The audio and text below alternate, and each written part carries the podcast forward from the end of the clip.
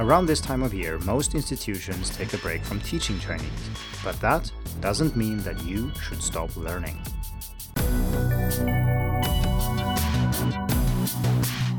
Hello and welcome to the Hacking Chinese podcast. In this week's episode, I'm going to talk about what to do during the winter vacation. And you might think that the vacation is a vacation where you're not supposed to study, but of course, if you're a serious student, not touching Chinese for a few weeks is not very good. Uh, it's much better to maybe shift focus a bit and do some other things, or to compensate maybe for things that weren't done during the semester. Now, naturally, you should also pay attention to your mm, energy levels and see how you feel about learning Chinese, and maybe take it a little bit easy.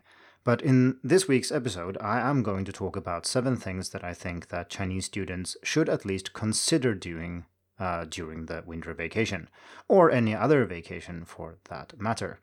And naturally, it depends a little bit on your situation and who you are and what you have done. Maybe you did uh, very well during your academic semester in your course, and uh, good for you. Uh, however, you should also be aware of the fact that most academic courses do not assess your overall ability very well. They do so focused on a few specific areas with a specific type of exam or something like that.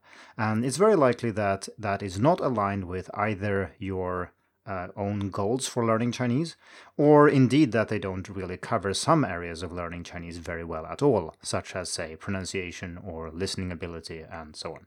And of course, if you didn't do that well academically this semester, um, that's maybe not so good for you if you care about your grades, but you should also be aware of the fact that it might not be your fault, i.e., it might be that the system that you're in evaluates your knowledge in a way that is not really conducive to your situation and what you want to achieve. Naturally, it could also be that you just didn't do very well because you were busy or didn't do what you were supposed to do. Uh, so you need to be honest here, of course. Uh, but let's go into the things that I think that you should at least consider doing during the winter vacation. So the first one is to put enjoyment above learning outcome. So I always try to advise students to try to find uh, ways of learning that feel meaningful to them. So you make use of your hobbies or things that you're interested in, and you find ways that you kind of enjoy learning. That should be obvious for everybody, right? Um, but still, when we learn normally during a semester, I would say that the main goal for most people is to learn Chinese. It's not to have fun, because then we can say, okay, playing video games is more fun, so I do that, but I don't learn it in Chinese. So playing, like having fun is not the main goal, although it is um, a kind of a secondary goal, you could say. But during the winter vacation, if you study Chinese, I would put extra focus on um, enjoyment rather than learning outcome. And this means that you might do things that you would otherwise consider being a little bit too far away from what you're normally doing to learn Chinese.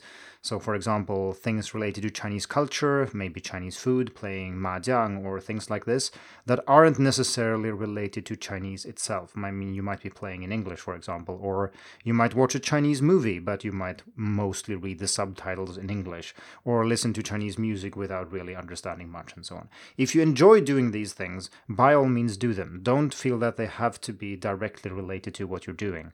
Um, doing these things can boost your motivation and make you more interested in learning Chinese and kind of nurture your interest in the language and the culture.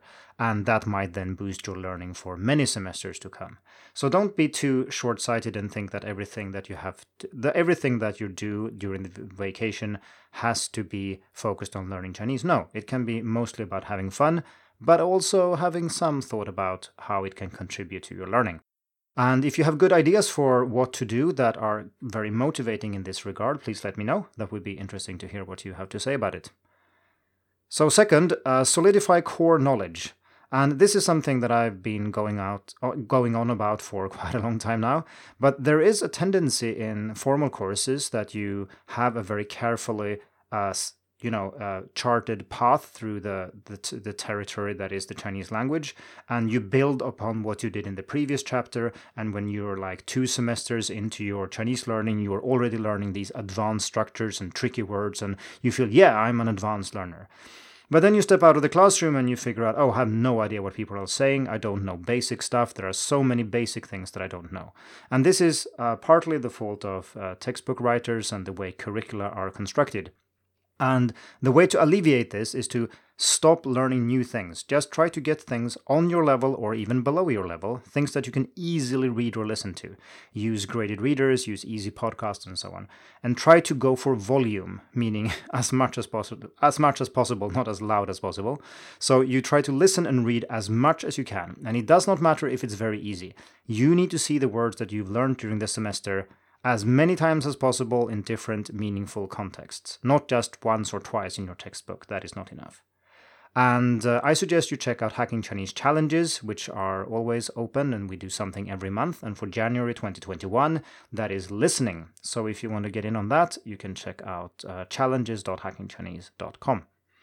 But the key here is extensive reading and listening, which I suggest you search for on Hacking Chinese if you don't know what that is. Okay, number three, uh, socializing Chinese and, if possible, travel.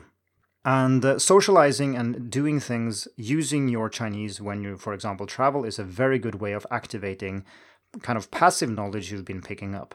So, traveling in itself is not very useful for learning languages, I think. It's more useful if you already kind of have worked with the content and then you go out there to actually use it. Then it works great. But learning completely new things, uh, not very useful.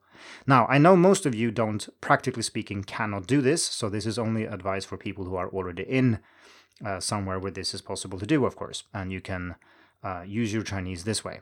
Uh, and if you listen to this after uh, 2020, then I hope it's easier to get around and you can do so, of course. You can, of course, also socialize online and you can do things that are kind of enjoyable and social in Chinese. That's very a very good way of solidifying what you've learned. Um, so, next thing on my list here is uh, consolidate what you've learned. So, you can actually just go through things like in a more systematic way, go through what you've learned, check what you might have missed, if maybe there were things that you didn't understand or something that you want to um, follow up on.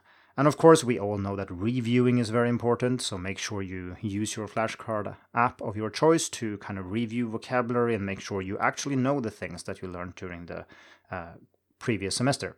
Now, this is kind of obvious, it's a little bit boring, so maybe if you feel that you kind of burned yourself out during the semester, take it easy on the actual formal studying here. Try to find ways that are enjoyable. So, number five, wander outside the bubble, tie up loose ends. So, I usually argue that you should pay close attention to content when you're learning, as in what you're learning, and you should try to avoid learning things that are not really useful. And this means that you are focusing on the most common things and if you encounter something that is looks very strange or very very weird or something like that you can just skip it because it's probably not that important. Now, this is the time to actually go through some of these things and check out what they are. Uh, if you have a Chinese notebook, which I think you, everybody should have, where you kind of note down interesting things or questions you have, this is the time to kind of go through a few of the more interesting things here. And they might not be the most, uh, th- the they might not be the things that contribute the most to your overall Chinese ability, but it can be quite fun to, you know, pursue a few of these loose ends and tie them up and uh, learn some Chinese along the way. So, number six uh, is very important. So, compensate for what your course is lacking. So, uh, we talked about this a little bit in the introduction, meaning that your grades don't really reflect your ability. And it is, of course, true in all, I would say, all educational settings, of course, that we cannot assess students perfectly. It doesn't work like that. But it's also the case that the curriculum uh, often doesn't reflect what you want to learn. And it's important that you realize this, and the earlier you realize it, the, the better, that you can't just rely on your course providing everything you want and if you just listen to your teacher, you just do well on the exams, that you will then learn in an optimal way. That is not the case. Uh, I studied Chinese for about a year before I realized this. I did very well on my exams, but then I were I was missing a lot of things that I should actually have been doing. So take the time to sit down and compare. Okay, what is my course about? What does it contain? And what do I want to learn? What do I need to achieve the thing, these things, and so on? And compare the two and see what you're lacking. So maybe you find that your course doesn't contain any pronunciation or you it contained a little bit of pronunciation early on. Well, that's maybe something you should make up for on your own. Um, and I have two courses that might be helpful here. So the first one is Hacking Chinese, a practical guide to learning Mandarin, which of course focuses on you know uh, making you an independent student who knows uh, where they're heading and uh, how to get there. So that's one thing. And the other one is if this is your first semester, maybe Unlocking Chinese, the ultimate guide for beginners, is better. Uh, especially if you're afraid that you might have missed stuff and you feel that you don't really have a good grasp of, say, how to learn characters, how tones work, basic pronunciation. If things like that feel a little bit wobbly after your first semester, I suggest you check that one out instead.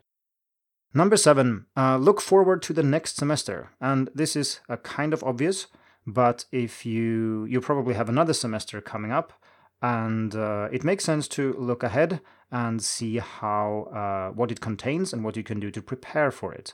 Previewing is of course very important, and you should do start doing that before the semester actually starts. Now, if you are trying to use a method where you say rely more on listening and reading before you use something um, more actively, and your teacher does not do this, uh, you might need to start looking ahead quite a lot in advance.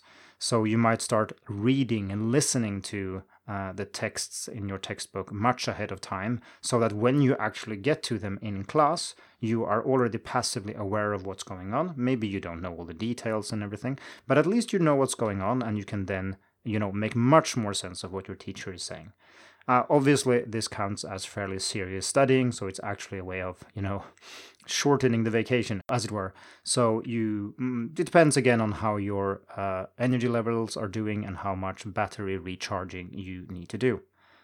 Okay, so those were seven things that I think that everybody should at least consider doing. And uh, of course, uh, for most of us who want to learn Chinese because we want to learn Chinese, not because we want to pass a certain course or something, uh, the division into semesters is kind of arbitrary, and there is no reason to stop learning now. And if you really do stop learning for some reason for a few weeks, you are likely to regret it because you do actually forget words, you do forget things. And uh, even if your course takes a break, uh, your brain does not. And the forgetting curve is there and it will go downhill if you don't maintain things. So if you don't feel up to doing uh, if you don't feel up to doing all these things, at least try to maintain your current level. Do something every day, listen a little bit, read a bit, listen to some music, watch a movie. Uh, do these things at least, and then um, you you will be good to go for your next semester. So good luck and uh, have a great winter vacation and see you in the next episode. Thank you for tuning in to the Hacking Chinese podcast. If you like this episode, please share it. More information and inspiration about learning and teaching Chinese can be found at hackingchinese.com. See you in the next episode, and until then, good luck with your studies.